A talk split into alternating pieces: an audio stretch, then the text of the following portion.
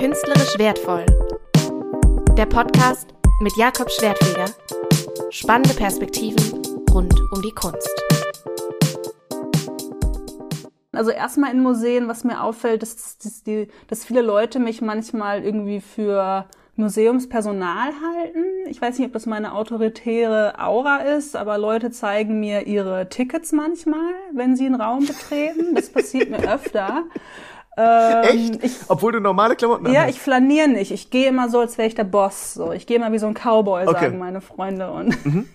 und dann zeigen mir halt Leute ihre Tickets. Ihr merkt, mein heutiger Gast hat eine starke Ausstrahlung, denn es ist Ingrid Wenzel. Sie ist Illustratorin und Comedienne und sie verbindet eben diese beiden Welten, Comedy und Zeichnen, Illustrieren auf sehr spannende Art und Weise. Außerdem hat sie Kunstgeschichte studiert und äh, hat auch viel über Kunst zu erzählen. Deswegen ist sie ein wirklich sehr spannender und lustiger Gast. Ich freue mich auf die heutige Folge. Wir reden über Humor in der Kunstwelt zum Beispiel, auch über ihren größten Fail auf einer Comedybühne und wie es für sie war, auf einer Mülltrennungsanlage zu zeichnen. Viel Spaß. Herzlich willkommen bei Künstlerisch Wertvoll. Mein Name ist Jakob Schwertfeger und in diesem Podcast versuche ich euch Kunst näher zu bringen und zu zeigen, wie vielfältig einfach Kunst ist. Deswegen lade ich mir in jeder Folge Leute aus verschiedensten Berufen, die irgendwas mit Kunst zu tun haben, ein. Jetzt ist es Ingrid Wenzel und da ich selber Comedian bin und selber viel auf der Bühne über Kunst spreche und versuche, Kunst lustig zu machen, wollte ich von ihr natürlich erstmal Folgendes wissen. Braucht Kunst mehr Humor? Ich glaube, der Grund ist, warum ich keine Malerin geworden bin, ist, weil ich mich äh, selber nicht so ernst nehme. Also ich, wenn ich irgendwo in einer Auktion stehen würde und jemand verkauft ein Bild von mir und das kostet eine Million, würde ich in der Ecke stehen und lachen.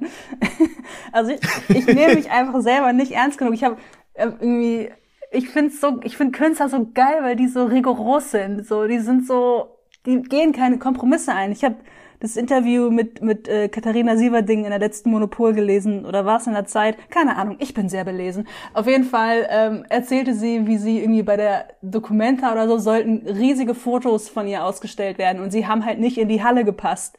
Und dann hat sie gesagt, ja, dann ähm, komme ich halt nicht. Oder dann baue ich halt selber eine Halle und sie hat irgendwie selber noch eine Halle angemietet. Und ich wäre so, oh, oh, meine Malerei passt nicht durch die Tür, ja, dann sägen wir halt eine Ecke ab und dann, also ich, und deswegen mache ich ja auch Stand-up und deswegen bin ich, glaube ich, auch eher der angewandten Kunst äh, zugewandt mit meinen Illustrationen, weil ich etwas nehme und daraus was äh, was Neues mache. Also ich wäre, äh, ich, ich glaube freie Kunst. Ich wollte ja freie Kunst studieren. Ich glaube, das wäre äh, wäre gar nicht gegangen. Ich glaube, begrenzte Kunst ist, glaube ich, besser. So, so einer ersten Unterrichtsstunde hier, wir haben nur blaue Farbe, weil irgendwie, ja, ging nicht anders. Oh, und ich denke mir, ah, cool, ich mal dann halt jetzt nur mit Blau. Also ich bin halt, äh, ich gehe halt gerne Kompromisse ein. Und ich glaube, das funktioniert halt in der Kunst nicht so gut.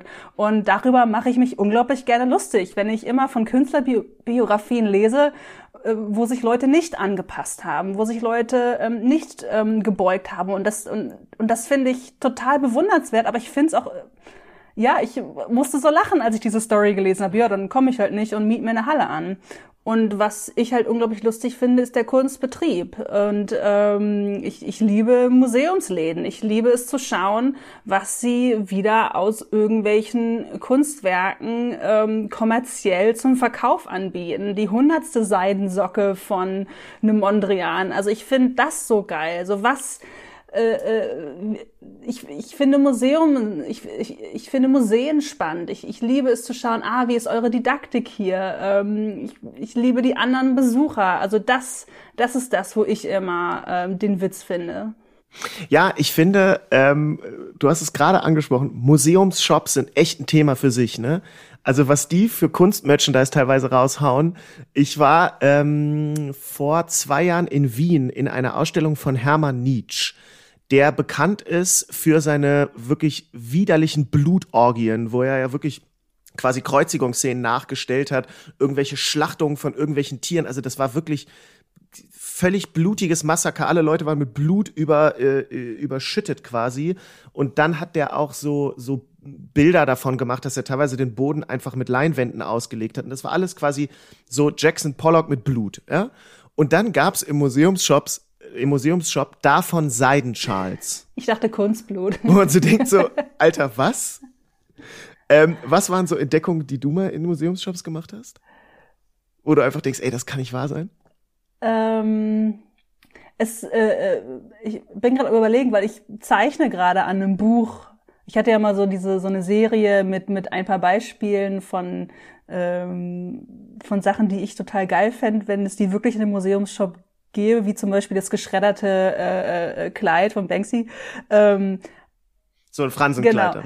Ähm, und da, das, das habe ich halt gezeichnet und jetzt arbeite ich an einer ganzen großen Serie dafür und ich denke, ach geil, genau, und ich denke mir halt, ich bin jetzt glaube ich bei 40 ähm, Produkten, die ich lieber in einem Museumsshop sehen würde als ein Seidenschal. Die Idee ist richtig gut, mach das mal, bring das mal raus, das ist richtig gut. Ein anderer sehr schöner Cartoon von Ingrid in diesem Kontext ist über ein Kunstwerk von Marcel Duchamp und zwar war das ein Hocker und da hat er einfach eine Fahrradspeiche drauf montiert. Und in dem Cartoon von Ingrid sitzt jemand auf dieser Fahrradspeiche und da drüber steht Duchamp Home Trainer. Und das finde ich einfach lustig. Apropos lustig, Ingrid macht Stand-up-Comedy und äh, da ist sie thematisch sehr breit aufgestellt. Also hier soll nicht der Eindruck entstehen, sie würde nur über Kunst auf der Bühne reden, aber sie redet eben ab und zu auch über Kunst und das freut mich natürlich. Deshalb hier ein kurzer Ausschnitt aus ihrem Comedy-Programm ähm, bei einem Auftritt 2019 in Stuttgart so schön wollte, ich wäre mal fast nach Stuttgart gezogen. Ich bin nämlich, äh, ich bin auch Illustratorin und ich bin eine richtig gute Illustratorin. Ich war nämlich auf elf Kunstuniversitäten abgelehnt worden. Ich habe mich auch in Stuttgart beworben. In Stuttgart meinen die, Ingrid, ihre Bilder folgen unverstandenen Mustern. Ich fand meine Selbstporträts klasse. Ich, ich bewerbe mich jedes Jahr wieder. Das ist so ein richtiger Masochismus. Ich bewerbe mich jedes Jahr wieder. Ich bin wie dieser Menderes von DSDS. Ich reiche auch keine Zeichnung mehr ein. Ich hau nur noch mein Gesicht auf die Leinwand, verschmier das Blut mit Tränen und Mascara und sag's Verzweiflung rot-schwarz. wie, wie geht man mit Ablehnung um? Amoklauf.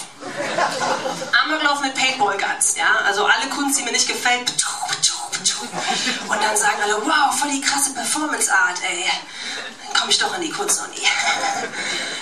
Zu genau diesem Auftritt hat Ingrid eine sehr interessante Hintergrundgeschichte. Ich erinnere mich an den Tag und an diesen Auftritt und ähm, ich habe diesen Joke ganz selten gemacht mit dem, also in, da geht's ja nicht unbedingt darum, dass ich Kunst zerstören will, sondern um die Frage, wie man mit Ablehnung umgeht und auch so ein bisschen in die Richtung, ähm, ja, wenn wenn wenn wenn arme Dudes ähm, abgelehnt werden von äh, ihren äh, von irgendwelchen Frauen und dann durchdrehen. Und und da damit spiele ich in dieser Thematik. Wie geht man mit Ablehnung um? Amoklauf. Und zwar mit Paintball Guns ins Museum so als Rache so. Ähm, und das Problem war aber dass bei diesem Publikum, es war in Stuttgart, was in der Nähe von Winnenden ist. Und das hängt noch. Der Joke kam okay an, weil der Auftritt gut war. Die Leute haben mir vertraut und wussten, ich mache mich gerade nicht darüber lustig, sondern sie sind mitgegangen. Aber ich habe gemerkt, ah, okay, hier ist, okay, das war zu weit. Und okay, habe dann, glaube ich, auch ein ah, anderes okay. Thema angesprochen. Aber das ist so, und das liebe ich einfach an Stand-up, dass du, dass kein Auftritt ist wie, wie der andere. Das stimmt, äh, gebe ich dir völlig recht. Das ist ähm, gerade ähm, bei mir merke ich das schon auch mit so Kunstthemen, also dass das äh, sehr, sehr unterschiedlich von Publikum zu Publikum ist. Bist du mal mit so einem Auftritt, wo du auch ein bisschen über Kunst gesprochen hast, mal richtig auf die Fresse gefallen? Also ich äh, falle ständig auf die Fresse und äh, nicht nur, wenn ich über elitäre Themen wie Kunst spreche. Ähm, also ich bin, ich bin ganz oft auf die Fresse gefallen, ähm, aber seit, ähm, also ich wohne ja in Berlin und in Berlin gibt es eine sehr große Stand-up-Szene. Und äh, wenn ich hier auftrete, ist es einfach ein Segen, weil die Leute, die zu Stand-up kommen, die wissen, was Stand-up ist. Und das ähm, Problem, warum ich auf die Fresse gefallen bin außerhalb Berlins, ist, wenn ich einfach äh, den Raum nicht richtig lesen konnte oder wenn ich zu sehr mit mir selber beschäftigt war, oh, ich muss jetzt einen guten Auftritt haben und dann bist du schon, bist du schon raus. Also es passiert immer wieder und es passiert auch Profis, also Profis wie mich, ja, wie mir. Aber hast du ein Beispiel? Also gibt es irgendeine Anekdote, wo du mal, wo du mal richtig, äh, man nennt es ja, gebombt bist? Also ich ähm, bin einmal in Gera aufgetreten, was vielleicht schon das Problem an sich war. Ähm, und das war mit, ich, ich, bin auf, ich bin aufgetreten in der Show und das war mit Vicky Vomit, ähm, Oliver Polak und Costa Meronianakis. Und Es war in so einer, Solides Line-Up. Das war in so einer, in so einer Ecke, das nannte sich irgendwie Kabarett-Ecke oder irgendwie sowas. Und gegenüber war so ein Fotoladen, wo alle Fotos schon vergilbt waren von der Sonne. Und äh, in diesem Raum saßen, also in dem Kabarettraum saßen dann nur Leute mit verschränkten Armen. Und Vicky Wommet, eine Legende übrigens aus, aus Ostdeutschland, ähm, hat moderiert und hat keinen einzigen Lacher bekommen. Und ich als Newcomerin musste als Erste raus und habe auch keinen einzigen Lacher bekommen. Und was mich so, ähm, ähm, was mich so verletzt hat, war, dass diese Leute überhaupt nicht, sich überhaupt nicht öffnen wollten. Sie hatten gar kein Interesse daran. Sie, sie wollten keinen Spaß haben und sie wollten, sie haben das nicht verstanden, was gerade passiert. Sie haben nicht verstanden, dass da eine Person vorne steht, die ehrlich zu ihnen spricht und aus ihrem Leben spricht, um damit auch zu deren Leben zu sprechen. Und das, das kam nicht an. Und ich bin von der Bühne, äh, ich, es, es gab kein Backstage, es gab nur so einen Vorhang und ich bin durch den Vorhang oh Gott, so, wo ist der Ausgang? So nach meinem Auftritt bin durch diesen Vorhang und habe angefangen zu heulen. Und ich wusste, man, man kann nicht leise hinter einem Vorhang heulen, also bin ich aufs Klo. Das Klo konnte man nicht abschließen.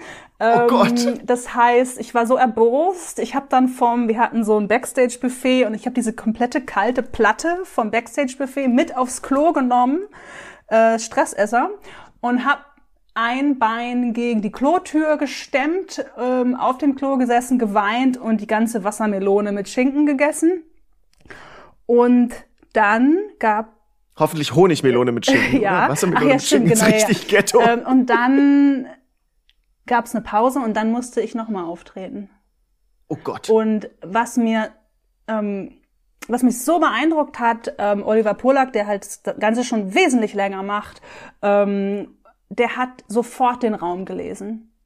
Der hat sofort erkannt, die Leute sind nicht hier, um Spaß zu haben. Die Leute sind nicht hier, weil sie Stand-up-Fans sind. Er ist auf die Bühne gegangen und hat nicht eine Sekunde von seinem Material an diese Menschen verschwendet, so wie ich das gemacht habe. Ich habe meine Seele ausgegeben und er ist auf die Bühne gegangen und hat nur gefragt, na, und wo wart ihr im Urlaub? Und hat zehn Minuten mit denen geredet, hat die gefragt, und wie war es an der Nordsee? Ach, Ostsee, ah, wo fahrt ihr da immer so hin? Aha, okay, ich fahr. Also er hat einfach nur mit denen ein Gespräch geführt und das war das Einzige, was an diesem Abend möglich war. Okay.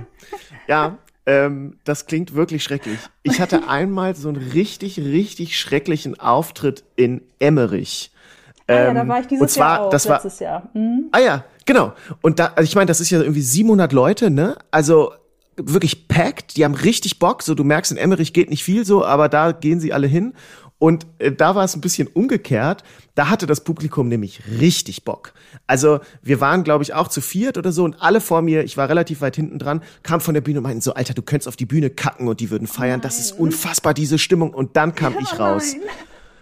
Und dann, und dann ist die Stimmung gekippt.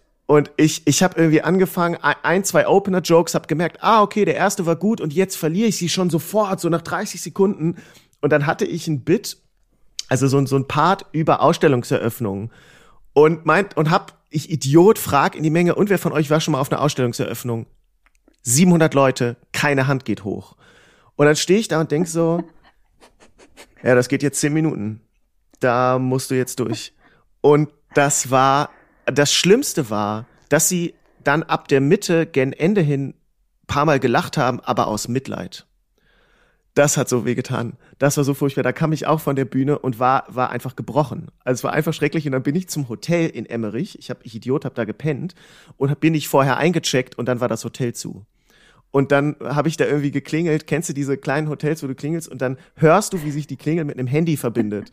Und so ein Typ geht ran, keine Ahnung, es war irgendwie halb eins oder zwölf oder so, völlig verpennt, kackt mich dann schon am, äh, über diese Klingel an, kommt dann wirklich wie so richtig Stereotyp, so ein Hausmeister im Unterhemd, todesunfreundlich und ich bin eh schon völlig gebrochen von dieser Bühne. Das wird nur schrecklich. Das ist lustig, dass du Emmerich erwähnst, weil ich letztes Jahr auch dort im selben, äh, in, in derselben Halle war. Das war deren letzten, das war der letzte Tag, bevor sie schließen mussten und ähm, mhm.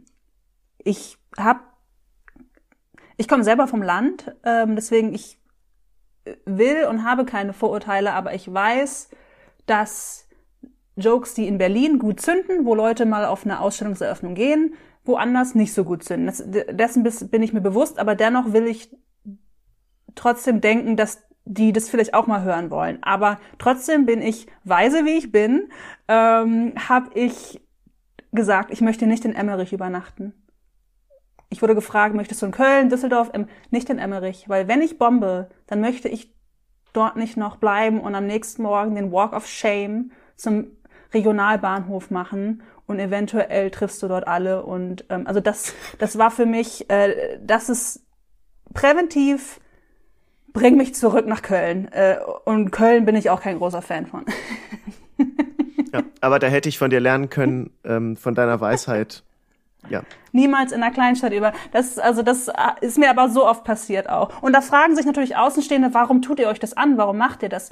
Ja, das können Außenstehende nicht verstehen. Das, das verstehen halt nur Leute, die sich selber in die Arena nackt begeben, wie wir.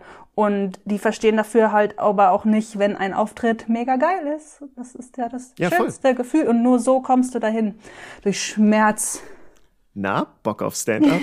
ähm, Nee, aber ich, äh, ich sehe das genau wie du und ich bin, aber ich mag Kleinstädte, ne? Ich mag Kleinstädte und Dörfer. Ich finde die richtig geil. Also oft ähm, haben die viel mehr Bock, finde ich, als in so übersättigten, ja. äh, an so übersättigten Orten. Ich finde es immer sehr interessant, wie Comedy-Leute arbeiten. Also wie schreiben die ihre Bits? Bits sind übrigens quasi mehrere Jokes zu einem Thema. Und mich interessiert dann, schreiben die das überhaupt oder improvisieren die das? Machen die das mit Stichpunkten? Ich zum Beispiel skripte wirklich alles vor und dann lerne ich es auswendig, aber so, dass es nicht klingt, als wäre es auswendig gelernt. Und ich habe dann auch wirklich eine Setlist auf der Bühne auf dem Boden kleben, ähm, wo ich so drauf gucken kann, falls ich rauskomme, dass ich weiß, wie es weitergeht. Und Ingrid hat eine Art und Weise zu arbeiten, die wirklich ungewöhnlich ist und die ich von niemandem sonst bisher so gehört habe.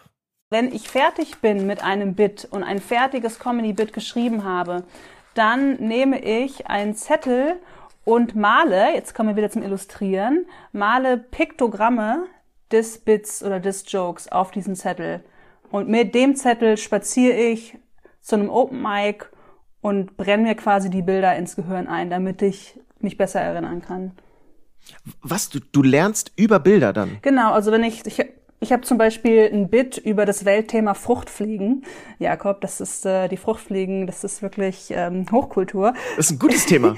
Und äh, nee, aber das, das, das im Gegensatz zu Kunst interessiert die Leute das. Und und äh, Fruchtfliegen ist auch so, ich glaube, das ist auch ein Thema, was einfach sich durch mein ganzes äh, Werk zieht, auch gezeichnetes und gemaltes Werk. Anyway, ähm, da zeichne ich zum Beispiel für mich manchmal auch auf die Hand direkt eine kleine Fruchtfliege, dann ähm, welches Thema kam danach, Schnee, mache ich eine Schneeflocke, dann irgendwas über Freiheit, Käfig. Also ich mal mir Piktogramme und merke mir dann einfach die Reihenfolge besser auch. Ach krass, da, das heißt, deine Setlist auf der Bühne sind kleine Bilder. Ja, genau. Es sieht aus, wie wenn du bei, bei Windows so, äh, bei, bei Word so eine falsche Schrift hast und dann hast du nur so komische Bilder. Ja. Manchmal habe ich irgendwie schon eine bisschen komische Lache, fällt mir auf. Auf jeden Fall äh, ist Ingrid eben auch Illustratorin und das ist natürlich hier ein ganz wunderbarer Übergang gewesen von der Comedy hin zum Illustrieren, finde ich. Was illustrierst du denn dann? Also ähm, ich illustriere verschiedene Sachen. Ich illustriere erstmal, erstmal zeichne ich einfach für mich selber. Jeden Tag. Ich zeichne mich selber in Situationen, autobiografisch. Ich zeichne Sachen, die ich schön finde, die ich hässlich finde. Einfach, also ich habe ganz viele Zeichenbücher und da, das, da wird einfach reingeballert. Das ist so wie Fitnessstudio. Und dann ähm, gibt Aufträge. Ich mache ganz viel für Institutionen, für Hochschulen, äh, auch für Firmen. Und äh, das ist dann so, ähm, ja, wenn das Zeichnen privat das Fitnessstudio ist, dann sind die Firmenaufträge, weiß nicht, das, das Präsentieren äh, der Muskeln. Ähm, das Schwimmbad. Genau, äh, äh, Freibad, wo man dann seinen Körper zeigt. Nee, ähm, ich zeige, ich, ähm, ich mache halt ganz viele diese Performances, ich mache Graphic Recording, wo ich Events begleite, bei denen ich zeichne und ähm, ich mache, manchmal kommt ein Kunde und sagt, ey, ich brauche ein spezifisches Bild davon, aber die meisten Aufträge sind wirklich total frei. Hey, kannst du irgendwie äh, mal äh, unseren Jahresbericht durchschauen? Kannst du mal ähm, ähm, bei unserem Event dabei sein und dich inspirieren lassen und irgendwas zeichnen? Das sind eigentlich die geilsten Aufträge. Also du wertest quasi Events oder Aufträge jeder Art quasi humorvoll durch Illustrationen auf. Ist das so ein bisschen der Style? Genau, also das ist ja ähm, bekannt, dass wenn du nur Wörter liest, äh, die emotionale Verbindung im Hirn noch nicht so fest ist und wenn du ähm, coole, smarte Bilder dazu packst, dann äh, wirkt das Ganze schon viel besser. Du machst eine Sache, ehrlich gesagt, den Begriff habe ich noch nie vorher gehört. Oh. Äh, Graphic Recording. Und das, äh, was ist das? Graphic Recording ist, ähm, andere nennen es auch irgendwie Visual Facilitation, Live Drawing. Okay. Ähm, Habe ich auch noch nie gehört. Das ist ähm, eine Sache der, der angewandten, ja, also das, du begleitest als Illustratorin ein Event, meistens irgendwie eine, eine Tagung oder ein, äh, ja, irgendwie so, wo, wo Menschen halt sprechen auf der Bühne und du hältst es fest mit Illustration. Du führst quasi, Graphic Recording bedeutet, du führst ein Protokoll, nur nicht mit Worten, sondern mit Bildern. Und dieses Bild bekommen dann die Menschen, die bei dieser Tagung teilgenommen haben oder gesprochen haben, einfach als Erinnerung, als, als, als Postkarte, als Ausdruck, als Online-Blog.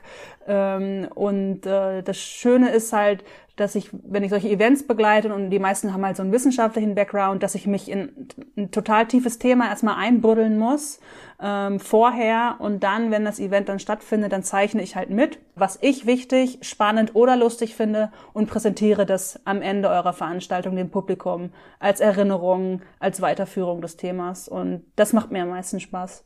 Aber also gab es gab es mal was, wo du einfach gesagt hast, ey sorry, aber das kann ich, das ist das kann ich nicht zeichnen, das kriege ich nicht hin. Keine Ahnung, es ist so, ich freestyle zum Beispiel auch auf der Bühne, also mache so Freestyle-Rap und lasse mir dann gerne Begriffe aus dem Publikum eben geben, um zu zeigen, guck mal, es ist interaktiv. Und dann gibt's immer diese Spezies, die dann reinrufen, Orange. Und wir wissen alle, es gibt kein verficktes Reimwort darauf, es gibt unsaubere Reime, die nehme ich dann natürlich. Aber gibt es, gab es bei dir auch solche Sachen mal, dass du einfach gemerkt hast, scheiße, äh, ich weiß nicht, wie ich das hier machen soll. Mm, also es, ähm, das Interessante ist, dass diese ganzen wissenschaftlichen Sachen eigentlich am einfachsten zu zeichnen geht, weil es da um Konzepte geht, um große Themen, die man irgendwie auf ein Bild runterbrechen kann. Aber schwierig war zum Beispiel mal eine Mülltrennungsanlage. Da ging es darum, Müll zu trennen. Okay, das kann ich in einer Sekundenskizze zeigen, aber es ging wirklich darum, den Prozess der Aluminum, keine Ahnung, der chemischen Compounds.